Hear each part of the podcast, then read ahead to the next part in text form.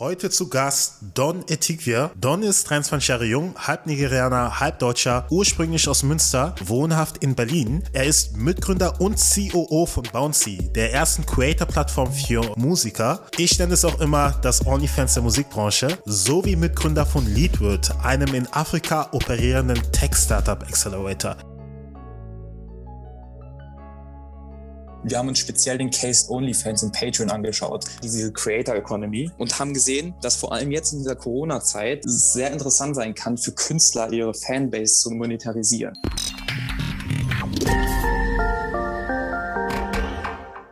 Herzlich willkommen. Was geht? Ich bin Richie Bezindo und ihr hört euch den Hustler Talk an, der Business Podcast, der euch einen Einblick hinter das Mindset von jungen Visionären, Artisten, Unternehmern und Businessleuten bietet. Mit dem Ziel, das Geheimnis ihres Erfolgs zu lüften. Ganz getreu nach dem Motto vom Side Hustle zum Entrepreneur.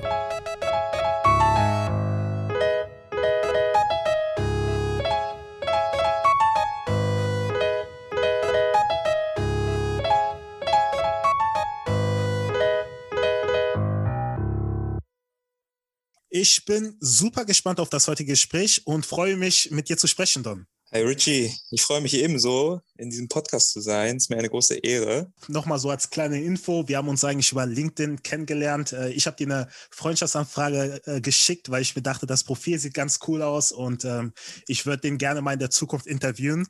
Und dann kam auch von dir direkt die Nachricht, hey Richie, äh, freut mich, dass du dich connected hast. Wenn du willst, lass uns mal telefonisch kennenlernen, was ich sehr cool fand, sehr offen auch an der Stelle. Also schon mal großen Dank für diese Initiative zeigen. Äh, super gerne. Also ich finde es immer super, wenn man ähm, die Gespräche auch aufzeichnet heutzutage. Ich finde äh, Podcast, generell die Idee vom Podcast oder auch wie wir gerade schon ähm, über Clubhouse gesprochen hat, haben äh, generell die Idee, dieses Wissen oder generell die Gespräche zu vervielfältigen und für, für, die, für die Gesellschaft zugänglich zu machen, äh, ist ein, eine groß, ein großer Vorteil der heutigen äh, Generation. Deswegen finde ich super, dass wir diesen Podcast sofort einfach mal aufzeichnen und ich freue mich auf die Themen. Das freut mich zu hören. Und genau das ist auch ähm, das Ziel dieses Podcasts. Nicht nur für mich etwas mitzunehmen, sondern auch den Zuhörern da draußen ganz viele Insights zu geben. Ganz viele Insights, die ähm, einen das Leben ein bisschen äh, erleichtern und vor allem auch den Start als Unternehmer erleichtern. Und super cool, dass wir heute hier sind. Ich habe natürlich schon ein bisschen viel vorweggenommen, aber stell dich doch gerne mal vor. Ich bin Don äh, Etequia, ähm, bin 23 Jahre alt ähm, oder jung, wie du schon gesagt hast.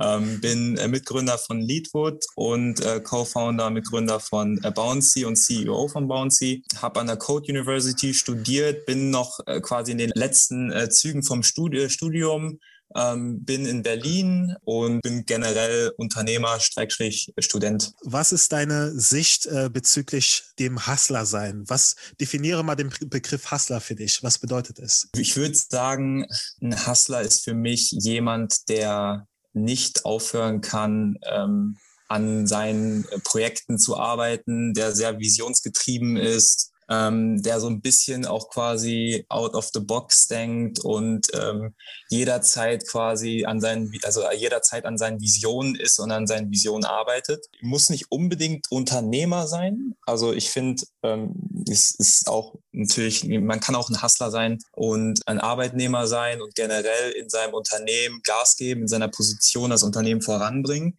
Ähm, und genau, also ich würde einfach sagen, einer, jemand, der visionsgetrieben ist und, und jederzeit ähm, an, an dieser Vision arbeitet. Würdest du dich selber auch als äh, solch eine Person bezeichnen? Hundertprozentig. Ob ich jetzt, also ob man das jetzt mit Zeit quantifizieren kann, ähm, ist noch eine andere Sache. Also ich denke heutzutage, man muss nicht 24-7 arbeiten. Also ich denke 24-7 an meine Projekte und an das Unternehmen äh, bin auch 24-7 zu erreichen. Aber ich gönne mir auch hin und wieder eine Auszeit. Ich lese gerne Bücher, ich bilde mich gerne weiter. Ähm, ich ähm, philosophiere gerne über das Leben und über die Wissenschaft. Und das ist auch Zeit, die ich gerne verbringe. Äh, viele Freunde von mir sagen, ich rede nur noch über äh, meine Projekte. Ja. Und äh, dementsprechend würde ich ja schon sagen, dass ich ein Hustler bin. ähm, Inumago und Cirque, das waren so für dich die ersten Schritte ins Unternehmertum.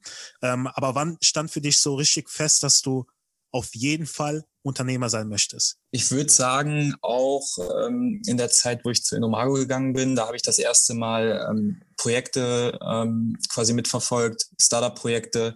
Ich habe gesehen, ähm, wie leidenschaftlich Gründer an ihren Projekten arbeiten ähm, und wie viel Drive dahinter steckt. Und das hat mir sehr gefallen. Ich habe davor auch tatsächlich so eine Idee gehabt mit einem Freund, ähm, Urento hieß das damals. Wir wollten ähm, eine Plattform bauen für Alltagsgegenstände, die man dann quasi vermieten und mieten kann. Ähm, und mit dieser Idee habe ich quasi das erste Mal bei meinem alten Chef bei Innomago gepitcht. Und er hat dann gesagt, wie wär's denn bei einem Praktikum? Du kannst ähm, dort auch sozusagen diese Idee ein bisschen ausbauen und validieren. Und da war das erste Mal für mich klar, es geht auf jeden Fall in die Richtung. Ich habe immer wieder neue Ideen. Ich möchte die gerne ausprobieren. Ähm, ich möchte gerne meine eigenen Grenzen definieren. Und äh, dann war quasi klar, das funktioniert nur, wenn ich selber selbstständig werde und, und das Zepter selber in die Hand nehme. Diese Idee, die du mit deinen Kollegen, an, an der ihr am Basteln wart. Habt ihr die durchgezogen? Ja, also es ist, ich weiß nicht, also manche haben ja quasi diese ganzen Schnapsideen manchmal nach der Schule.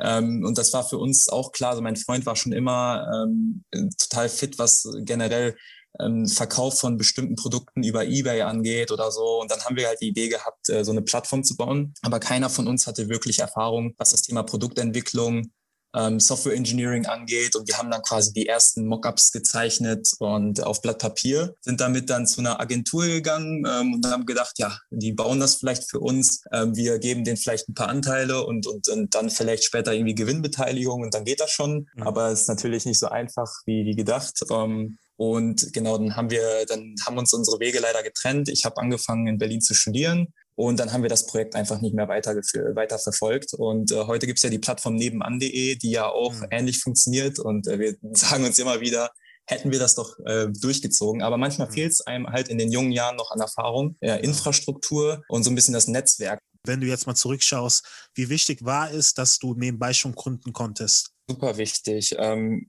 also am Anfang wusste ich gar nicht, wie wichtig das war, aber ähm, ich habe gemerkt, dass äh, die Gründung und alles, was um die Gründung äh, herum passiert und ähm, ja, einfach präsent sein muss.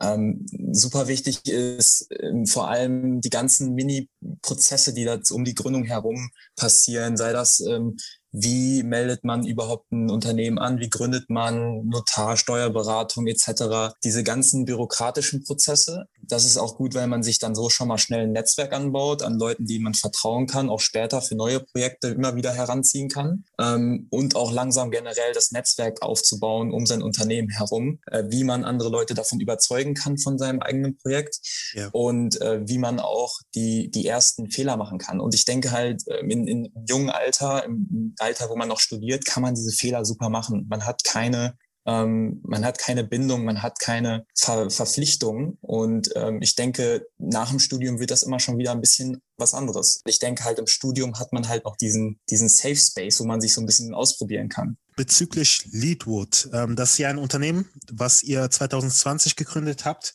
Was verbirgt sich denn dahinter? Ich bin halb Nigerianer, halb Deutsch. Das muss ich erstmal als, als Hintergrund hier beifügen. Ähm, ich ich habe quasi während meiner Zeit, ähm, auch meiner Kindheit, sehr wenig Kontakt äh, zu Nigeria gehabt. Und ich habe quasi in meinem Studium mehr Kontakt gehabt äh, zu dem Thema nigerianische Startup Industrie, das Ökosystem in Afrika, wie ist es aufgestellt ähm, und habe gesehen, dass dort sehr interessante Entwicklungen stattfinden.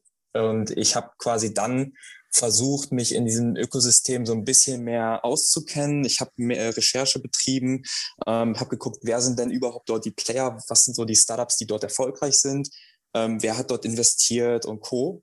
Um, ähm, und ähm, habe dann quasi ganz random äh, mal bei LinkedIn so ein bisschen, bisschen mich vernetzt mit ein paar Ökosystem-Playern, ähm, Foundern, CEOs von verschiedenen Startups und ähm, Acceleratoren und Venture Capitalists und ähm, haben mir einige zurückgeschrieben, unter anderem der CEO von Wild Fusion. Ähm, und dann habe ich quasi mit ihm Kontakt aufgenommen und der hat mich dann an seine Schwester weitergeleitet. Mhm. Ich wusste damals nicht, dass es seine Schwester ist. Ja. Ähm, und äh, sie hat quasi mit ihm auch einige Projekte vor, vor Ort gemacht ähm, und hat mich quasi gut verstanden, über das Ökosystem ausgetauscht und habe ihr gesagt, äh, schau mal, ähm, wir haben in Europa sehr viel Finanzierungskapitalgeber und ähm, in Afrika ist natürlich beim Early Stage ähm, ähm Startup-Finanzierung noch ein bisschen mehr Bedarf.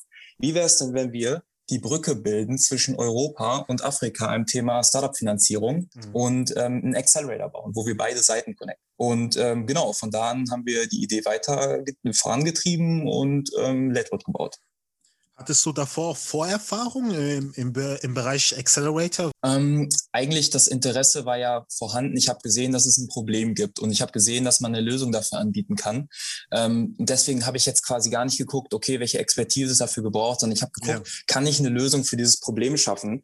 Um, ähm, das Problem war ganz klar, es gibt einfach noch zu wenig ähm, Early-Stage-Finanzierung in, in Afrika. Es gibt äh, riesige Talente in Afrika. Die Gesellschaft ist sehr jung, ein junges Durchschnittsalter, ähm, eine hohe Bevölkerungsdichte und Technologie rückt immer mehr in den Fokus und eine hohe Mobile Adoption. Also es gibt viele Unternehmen, die jetzt quasi im Fintech-Bereich, Logistik, äh, großartige Projekte äh, vorantreiben. Und wir haben uns dann ähm, einfach ein paar Unternehmen angeschaut, mit denen gesprochen und geguckt, was sind die Probleme. Und ähm, haben denen jetzt quasi ein Curriculum zusammengestellt aus ähm, verschiedenen ähm, Topics, zum Beispiel Problem Discovery, Solution, Business Case, äh, Scale-up und ähm, Rollout und einfach geguckt, wo kann man den Menschen in, in, in ihrer Phase quasi gerade weiterhelfen. Und das sind unterschiedliche Themen. Manche Leute brauchen Hilfe bei der Produktentwicklung, manche Leute brauchen ähm, im finanziellen Bereich ein bisschen Hilfe. Das heißt, wie raised man jetzt eine erste Seed Round zum Beispiel?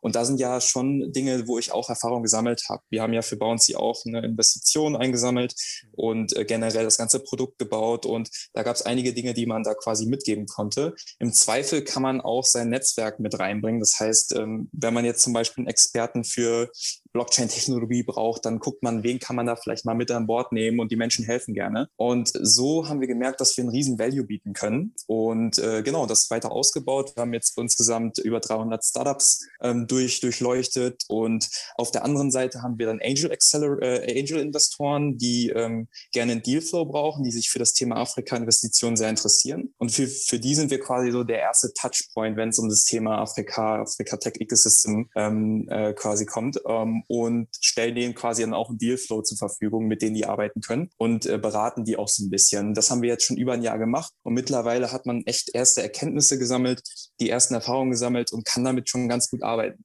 Hat sich das einfach dann so ergeben, dass sie gesagt hat, okay, wir, wir haben beide das gleiche Interesse, wir sind beide vielleicht gleich alt und habt ihr dann einfach so gesagt, okay, dann lass mal etwas zusammen starten oder wie ist das entstanden, dass ihr dann zusammen äh, echt das Ganze aufgezogen habt? Das war, das war wirklich eine, eine, eine Schnapsidee. Also erstmal meine Schnapsidee war es, ähm, mich mit allen äh, wichtigen Playern im Ökosystem zu connecten ähm, und, und dann natürlich die unerwartete Antwort.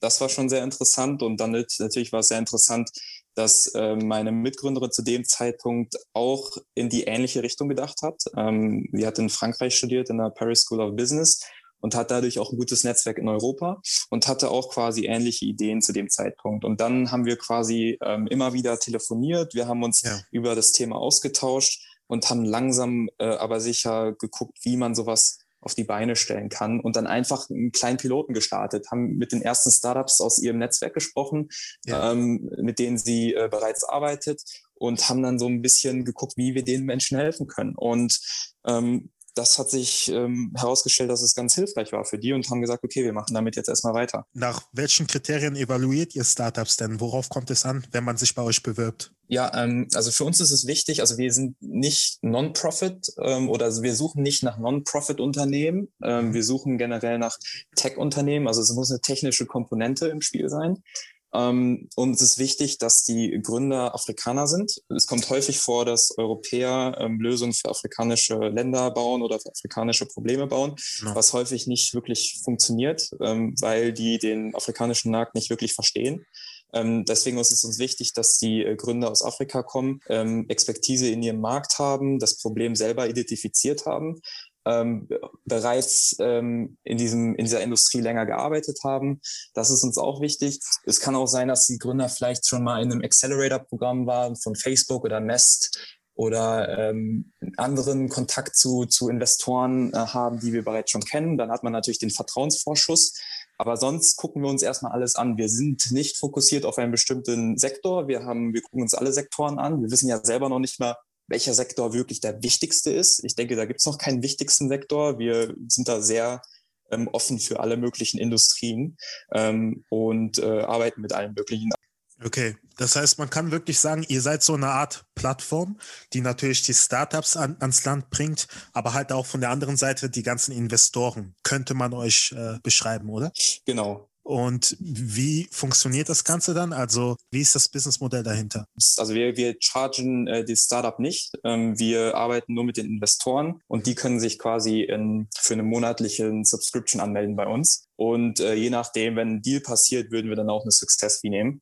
Ähm, und auf der anderen Seite arbeiten wir mit den Startups komplett for free. Ähm, die meisten Startups haben am Anfang die finanziellen Mittel sowieso nicht. Also wir wollen da jetzt nicht zusätzlich noch irgendwie Druck ausüben oder äh, wir, also noch da irgendwie finanziell nochmal obendrauf, ja. Äh, ja, einfach noch was chargen. Das, das macht bei Startups äh, nicht so viel Sinn am Anfang. Ich kenne das selber sehr gut. Ähm, deswegen versuchen wir Startups selber zu helfen. Wir machen das monatlich und ähm, chargen quasi den Investor, je nachdem, ob er bei uns im Subscription ähm, äh, drin ist oder ob auch ein Deal passiert. Okay, und der, das heißt, der Investor hat dann so gesagt die Qual der Wahl, hat ganz viele Startups, die im Portfolio sind, sage ich mal, und kann sich dann aussuchen, wo er rein investiert, zahlt aber monatlich einen bestimmten Betrag und wenn das Investment, sage ich mal, passiert oder das Startup irgendwie liquidiert wird in Zukunft, dann habt ihr beide was, oder? Was davon, wenn ich das richtig verstehe. Genau, also was wir ähm, mit dem Investor machen, also wir haben quasi diese Newsletter, wo wir äh, verschiedene Startups präsentieren mhm. ähm, und auf der anderen Seite bieten wir natürlich auch mal so Advisory Sessions an. Das heißt, wir sprechen mit den Investoren, präsentieren denen das Ökosystem. Viele von denen sind europäische Investoren, die haben noch nicht wirklich Erfahrung äh, mit dem afrikanischen Tech-Ökosystem, mhm. sprechen mit denen und schauen uns deren Case an, was suchen die überhaupt und gucken dann, was wir quasi im Portfolio haben, was dazu passt. Ähm, und genau, dann stellen wir den Kontakt her und je nachdem, ob der Investor schon mehr Erfahrung mit dem Thema hat, wird der Investor das Ding einfach komplett übernehmen und, und wir sind quasi ziehen uns danach raus. Oder der Investor sagt, äh, schaut mal, ich, ihr seht, also ihr macht da eine coole Arbeit, ihr arbeitet mit den Startups bereits, also könnt ihr das vielleicht auch nach dem Deal weiter fortführen. Ursprünglich war natürlich auch, also es ist immer noch eine Idee, dass man halt in der Zukunft zum Beispiel mal einen eigenen Fonds äh, launchen kann. Mhm. Ähm, das steht natürlich im Raum, aber dadurch, dass ich jetzt bei Bouncy voll eingebunden bin, steht das erstmal nicht zur, zur Diskussion.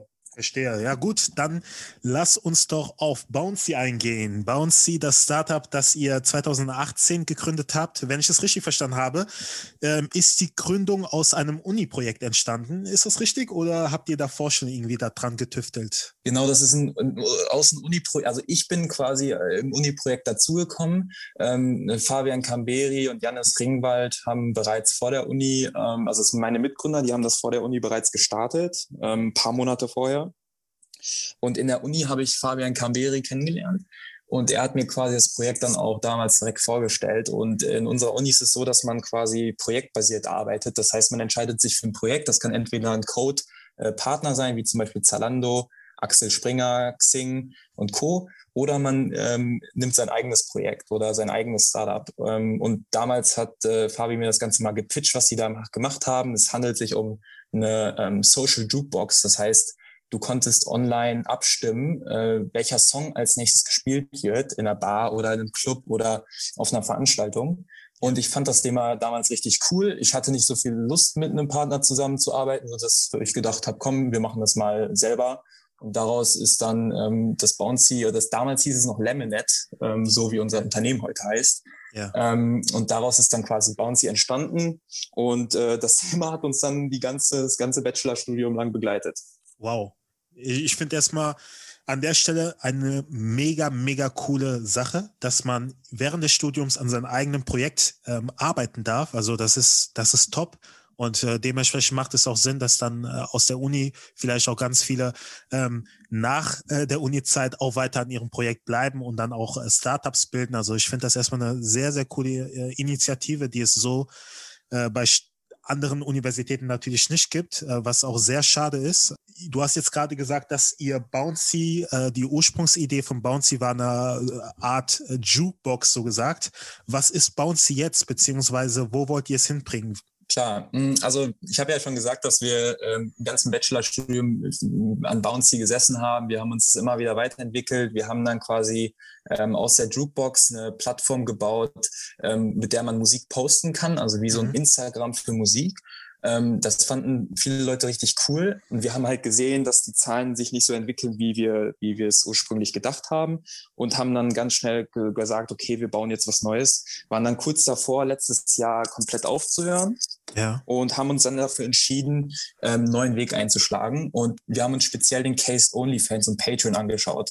Ja, das heißt ja. gerade diese Creator Economy. Genau. Ähm, und haben gesehen, dass vor allem jetzt in dieser Corona-Zeit ähm, sehr interessant sein kann, für Künstler ihre Fanbase zu monetarisieren online. Ja. Und hat, wir haben gesehen, dass es quasi dafür aktuell noch keine Plattform gibt, die sich dafür speziell ähm, ja, kümmert ähm, und wollen sozusagen jetzt die Go-To-Destination werden für Künstler, Musiker und, und ihre Fanbase und bauen mhm. dafür quasi gerade die, äh, die Plattform auf.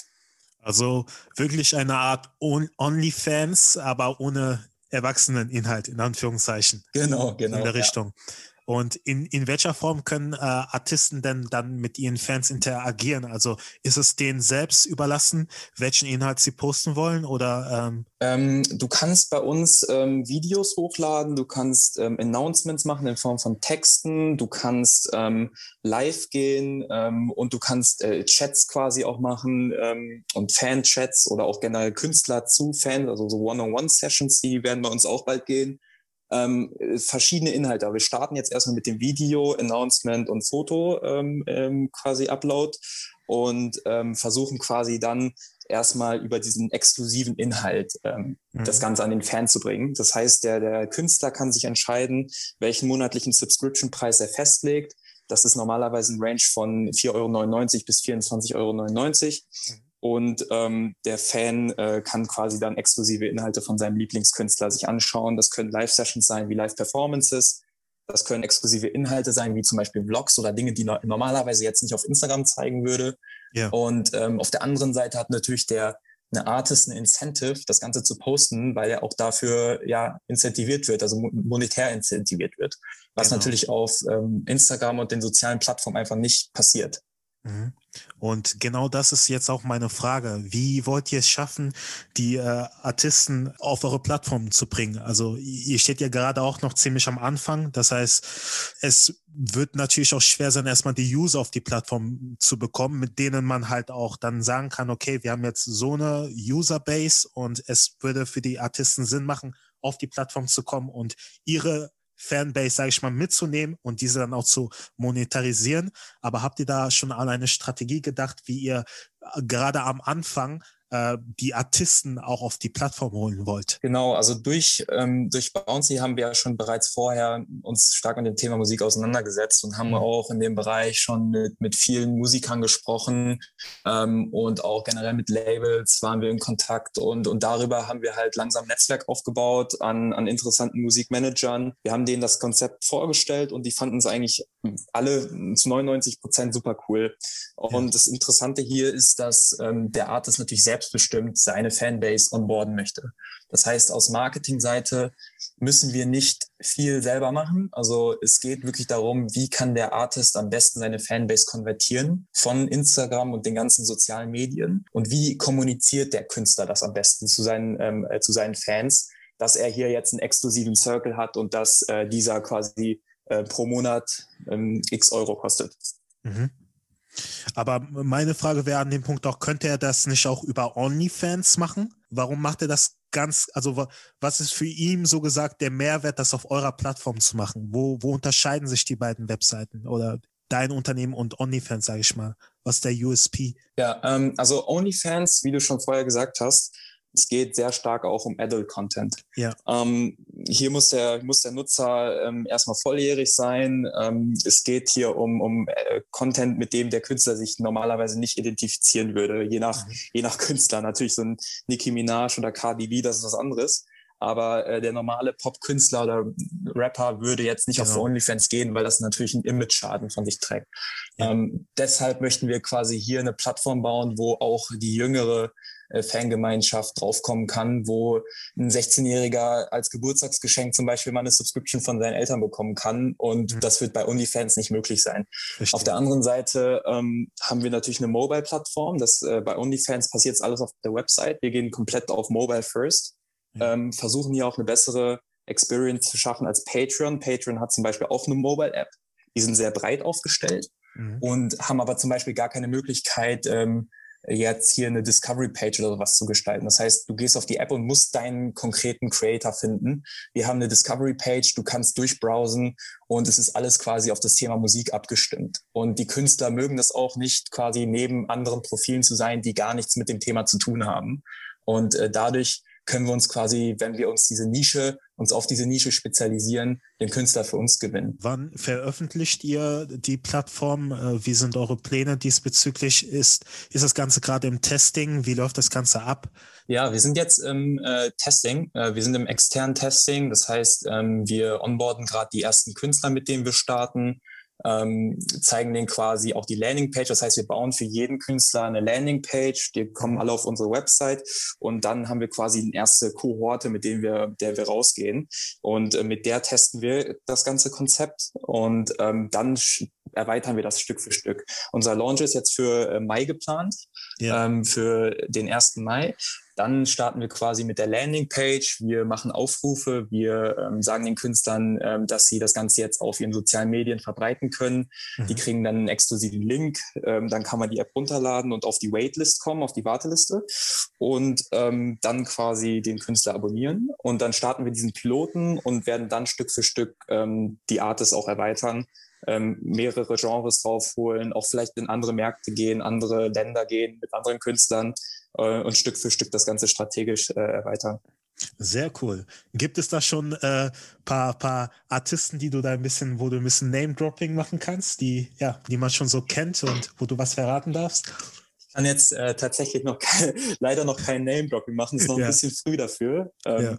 Wir sprechen gerade ähm, mit, mit unterschiedlichen Künstlern, also mhm. ähm, von ähm, bei Spotify zum Beispiel 500.000 monatlichen Hörern bis zu drei Millionen monatlichen Hörer, Hörern. Mhm. Ähm, und da sind auf jeden Fall Künstler dabei, die, die viele kennen. Vor allem die Leute, die sich so ein bisschen im, im ganzen Rap-Hip-Hop-Thema auskennen. Ähm, da werden auf jeden Fall einige Künstler kommen, die man so kennt.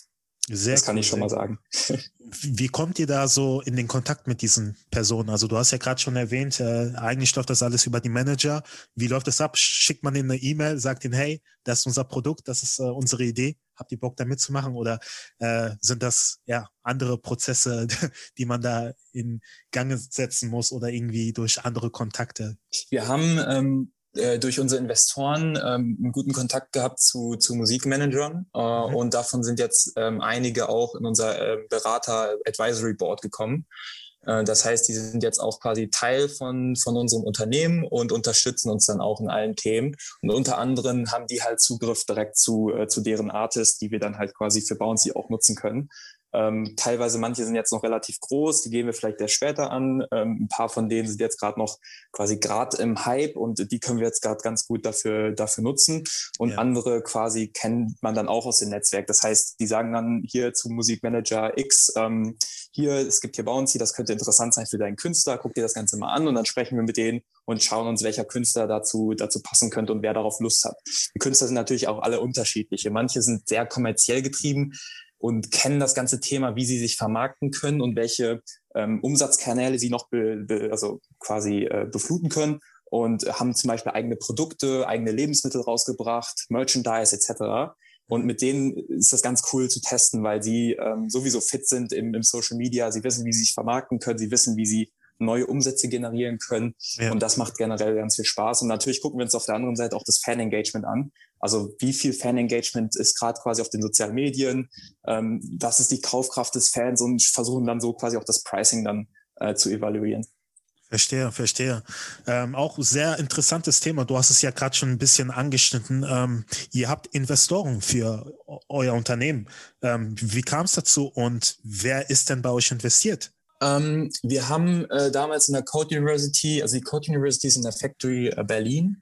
Das ja. ist so ein großes Co so großer Coworking Space äh, mit unterschiedlichen Startups und äh, konnten da quasi auch unseren ersten Investor bekommen, ist auch der quasi der Inhaber der, der Factory ähm, und ähm, haben damit mit diesem ersten Investment ähm, die ganze Zeit überlebt, konnten quasi äh, die erst, das erste Produkt launchen, haben dann ja quasi einen Shift gehabt im Produkt und haben dann quasi mit diesem Shift die neue Finanzierungsrunde letztes Jahr im äh, Dezember geschlossen.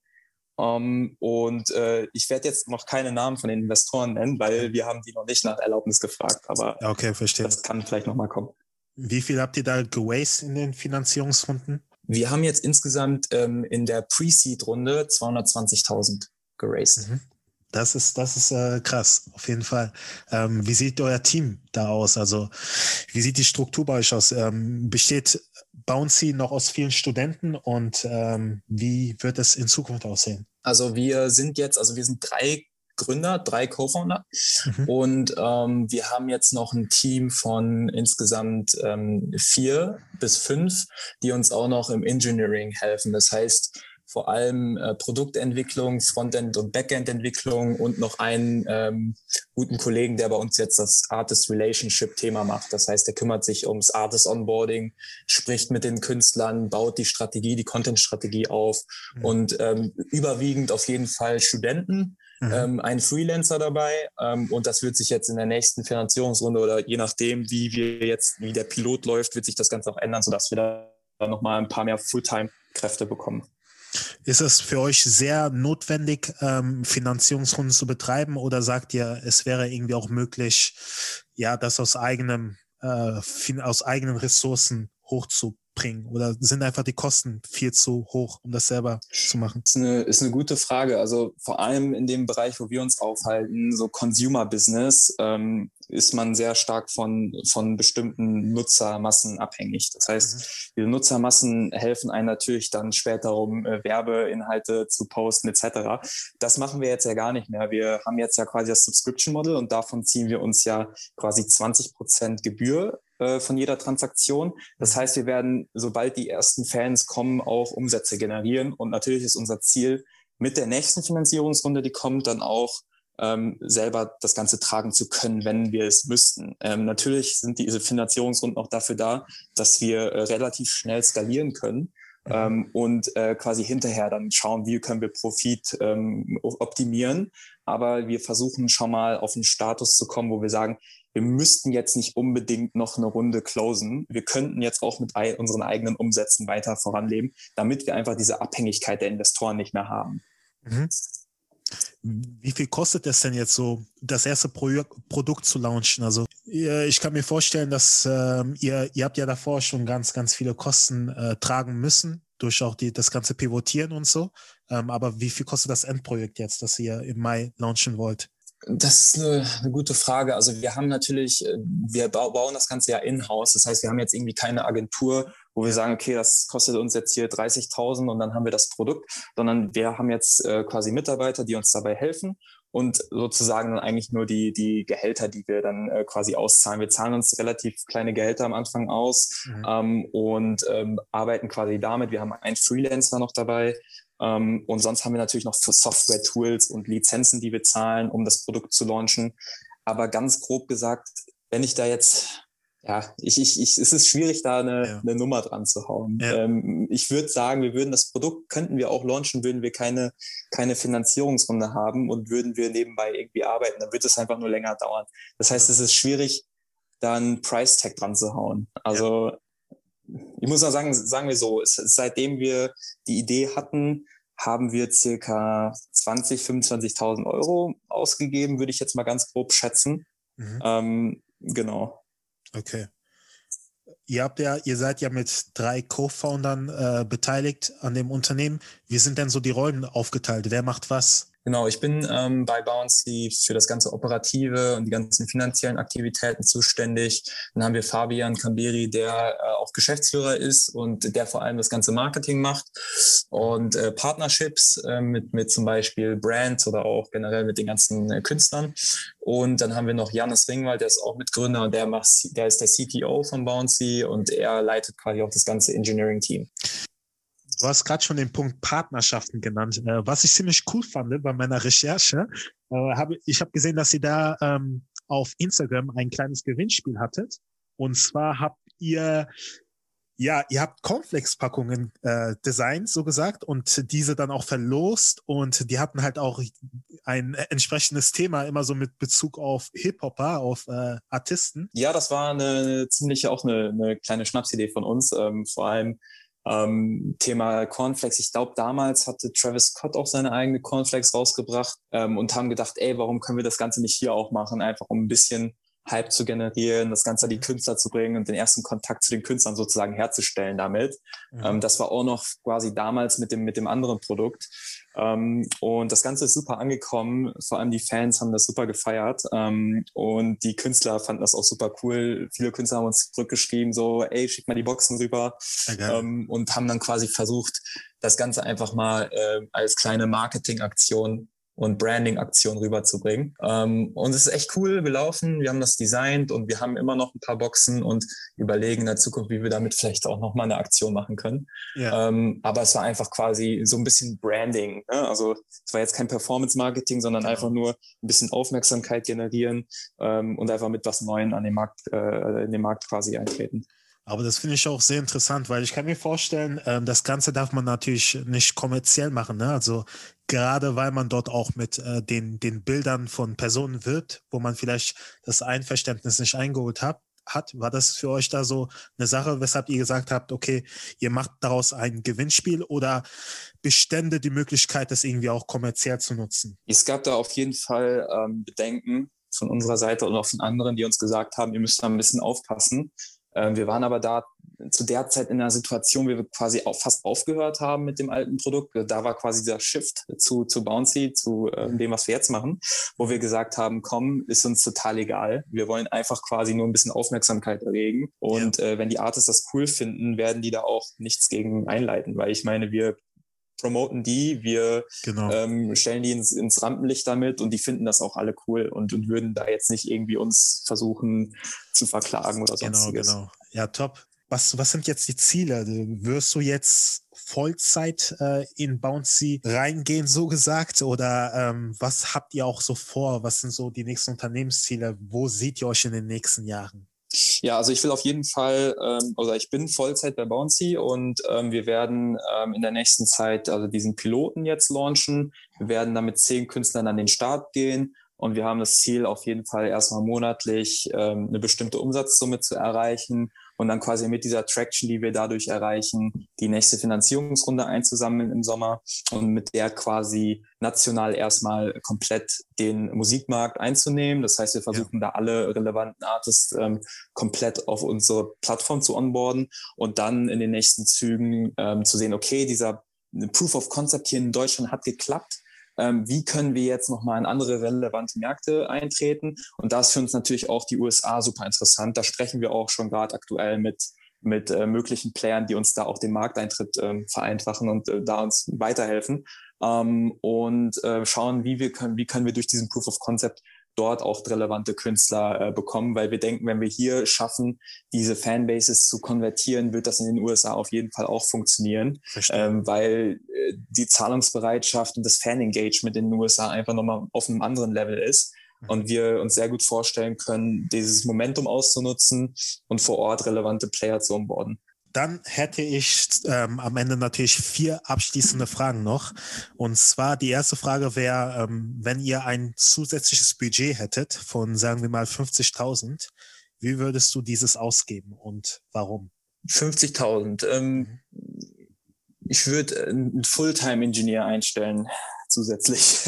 Mhm. Ja, also voll auf, äh, voll auf die Produktentwicklung. Es ist einfach so, dass ähm, wir, also wir haben jetzt unseren CTO Janis, ähm, der macht das Ding mega. Also der hat ähm, auch in der ganzen alten Zeit, wo wir noch keine Unterstützung hatten, ähm, das ganze Produkt selber aufgebaut. Also mega beeindruckend. Aber es ist natürlich so, dass wir, wenn wir mit, ähm, ähm mit, mit Werkstudenten oder auch mit Leuten Teilzeit zusammenarbeiten, dass man natürlich nicht jedes Mal oder zu jeder Uhrzeit oder an jedem Tag quasi arbeiten kann. Und ähm, ein. Fulltime-Engineer wird uns da auf jeden Fall weiterhelfen. Ich habe aus diesem Gespräch auf jeden Fall mitgenommen, dass du eine sehr große Leidenschaft für Tech hast und würde ich da auch gerne fragen, wie, will, wie bildest du dich diesbezüglich weiter? Ich habe damals sehr viel diese Online-Magazine gelesen, wie zum Beispiel TechCrunch oder Gründerszene. Da gibt es ja sehr viel, was also von der Startup-Szene, wo man da viele Neuigkeiten ähm, bekommt und generell immer auf dem neuesten Stand ist und auch was generell gerade passiert. Ähm, ich lese ich lese aktuell TechCrunch ein bisschen, also nicht mehr so viel wie früher mhm. und ähm, bin eher gerade, also ich lese gerade viel mehr philosophische Themen und wissenschaftliche Themen. Mhm. Ähm, ich habe da zum Beispiel viele Blogartikel, die ich lese, zum Beispiel von dem Ethereum-Gründer äh, Vitalik oder auch ähm, von äh, no, oder zum Beispiel No Lessons. Es gibt da unterschiedliche Blogartikel, die ich mir, die ich lese, aber die sind sehr wissenschaftlich getrieben und, und auch sehr philosophisch. Das heißt, ich versuche da jetzt gerade wieder ein bisschen mehr Abstand zu dieser ganzen okay. Tech-Industrie zu haben, weil ich yeah. sonst jeden Tag von diesem ganzen Fundraising und, und ja, hier genau. hat jemand eine Series A geclosed und das, das bringt mir auch aktuell einfach in meinem Alltag nicht so viel, wenn ich das jetzt weiß. Verstehe, das, verstehe. ich finde es super interessant, gerade quasi ähm, zeitlose Fragen, ähm, über zeitlose Fragen mir Gedanken zu machen, ne? die die Menschheit schon immer beschäftigt hat. Mm, okay. Nicht quasi jetzt gerade nach, nach Trends zu gehen. Was war der größte Misserfolg im letzten Jahr und warum ist das deiner Meinung nach passiert? Ähm, ich denke nicht, dass es Misserfolge gibt für mich. Ähm, ich, ich, ich sehe ich sehe jeden Misserfolg, den man als Misserfolg normalerweise ansehen würde, eher als, als, als Learning. Ähm, mhm. Und wenn ich daraus lerne, dann ist es kein Misserfolg. Ähm, und äh, deswegen würde ich sagen mal, das größte Learning für mich letztes Jahr war ähm, quasi der Shift zum, äh, vom Bouncy zum, zum neuen Produkt und quasi diese ganze Experience, die damit zusammenhing. Also das ganze Up and Down und quasi kurz davor zu sein, aufzuhören und dann ja. nochmal äh, die Initiative zu ergreifen und weiterzumachen mit dem gleichen Team und, und einfach nicht aufzugeben. Ähm, und ich denke halt, das zahlt sich irgendwann aus. Ideen gibt es immer wieder, aber das Wichtigste, was man haben kann, ist das Team und die Leute, denen man vertrauen kann. Und, und das war halt, das war halt vorhanden. Und solange das vorhanden ist, können wir uns weiter zusammenreißen und auch was Neues quasi ausprobieren. Ähm, und natürlich war dann auch ähm, im Hintergrund den Investor, den wir an Bord hatten, wo wir uns gesagt haben, wir möchten quasi diese Person auch nicht enttäuschen, wir möchten möchten ähm, dieses Investment auch wieder quasi mit Return zurückbringen, ähm, im besten Fall. Und das war für uns ein sehr starkes Prinzip, wo wir gesagt haben, wir möchten hier nicht nur uns gerecht werden, sondern wir möchten auch dem Investor gerecht werden und haben dann quasi daraus aus dieser Motivation neu angefangen. Wir haben gesagt, das Team passt, wir sind motiviert, wir passen perfekt zusammen in dieser Konstellation. Was können wir jetzt machen? Welches Problem können wir jetzt, äh, können wir jetzt quasi ähm, noch ähm, ja, lösen. Äh, ich finde das auch ein guter Punkt, äh, den du gesagt hast. So, wenn man ein gutes Team hat, das ist schon die halbe Miete. Und Ideen gibt es so viele, aber es kommt wirklich darauf an, wie man äh, diese Ideen ausführt. Aber bevor wir am Ende dieses Podcasts kommen, habe ich noch eine letzte Frage an dich. Und zwar, was sind deine drei Tipps für die nächste Generation an Unternehmern da draußen? Nummer eins, ähm, sucht euch ein progressives, ähm, optimistisches Umfeld. Ähm, Leute, wo ihr sagt, okay, ihr könnt euch, da, da möchtet ihr sein, das sind die Leute, die euch quasi an das Ziel bringen. Nummer zwei, ähm, das gleiche natürlich dann auch geografisch, ein Umfeld, ein Hub zu suchen, was dieses eure Vision sozusagen auch vorantreiben kann. Manche, ähm, manches Umfeld, also sei es jetzt zum Beispiel bei mir, ich musste aus Münster raus, um diese, ähm, diese Vorhaben umzusetzen. Dann würde ich auch noch sagen, macht, macht, nimmt nur das an, sagt nur zu dem Ja, was, wo ihr wisst, okay, dieses, diese Aktion oder äh, diese Entscheidung, die ähm, führt dazu, dass ihr in äh, dem nächsten Jahr zum Beispiel an eurem Ziel X seid. Also ihr müsst euch da, äh, ihr müsst mal versuchen, da Ziele aufzustellen und dann die nächsten Entscheidungen so zu treffen, dass die zu diesem Ziel führen. Und alles, was nicht dazu führt, komplett rausstreichen. Kann man ganz, ganz klar mit einer Liste machen. Also man hat Ziel X, das möchte man im nächsten Jahr haben oder erreichen. Oder ähm, und dann hat man die ganzen Entscheidungen, die ganzen Möglichkeiten, die auf dem Tisch liegen und dann ganz klar sagen, okay, ja, nein, trifft das zu, führt das dazu, dass ich das erreiche, ja oder nein? Und dann mhm. quasi wegstreichen und die Dinge machen, die, die dazu führen das ist auch so ein Punkt, wie ich mein Leben angehe. Also ich schreibe mir solche Punkte nicht auf, aber ich habe ganz groß meine Vision, ähm, also mein Bild visuell vor mir, wo ich mich in den nächsten Jahren sehe, beziehungsweise wo ich mich in äh,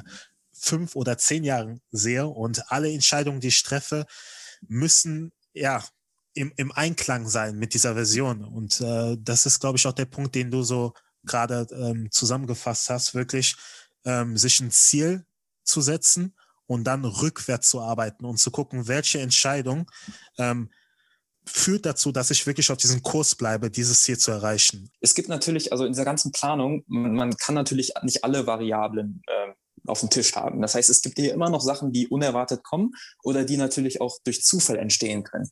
Und ich finde, also meine persönliche Philosophie ist, dass man natürlich auch Raum dafür lässt. Also ich denke nicht, dass man quasi alles auf Blatt Papier schreiben muss oder alles durchplanen muss ja. und dass man sich auch quasi Zeit nimmt, um damit sozusagen ein bisschen Zufall oder ein bisschen Glück passieren kann. Ne? Mhm. Oder ähm, andere würden ähm, auch sagen, vielleicht wenn sie an, an Gott glauben, dass, ähm, ne, dass Gott auch noch mitwirken kann. Also einfach mhm. quasi Raum zu lassen und, und, und dass Dinge passieren können, die man nicht geplant hat. Weil bei genau. mir war das zum Beispiel auch im Bereich von Ledwood. Ich habe hier nicht ähm, das Ganze auf eine Liste geschrieben. Ich habe ganz random die Leute angeschrieben und ja. daraus ist was super Schönes entstanden, ja. ähm, was ich vorher eigentlich nicht eingeplant habe. Deswegen ja. denke ich, sollte man sich auch äh, dem widmen, was kann passieren, neue Gebiete quasi erkunden, ähm, wo man, wo man eigentlich keine Ahnung drüber hat und einfach mal auch ein bisschen ins kalte Wasser springen. Mhm. Weil das ist auch der Punkt. Ich glaube, letztendlich kann man nicht alles im Leben kontrollieren. Ne? Und am Ende des Tages muss man, glaube ich, auch einfach seine Message in die Welt brüllen und einfach gucken, was kommt denn zurück. An dem Punkt nochmal sehr, sehr reflektiert. Sehr interessante Story auch und ich bin sehr gespannt, wo Bouncy äh, am Ende sein wird. Es hat mir super, super gefallen und ähm, vielen Dank, dass du da warst. Vielen Dank, Richie.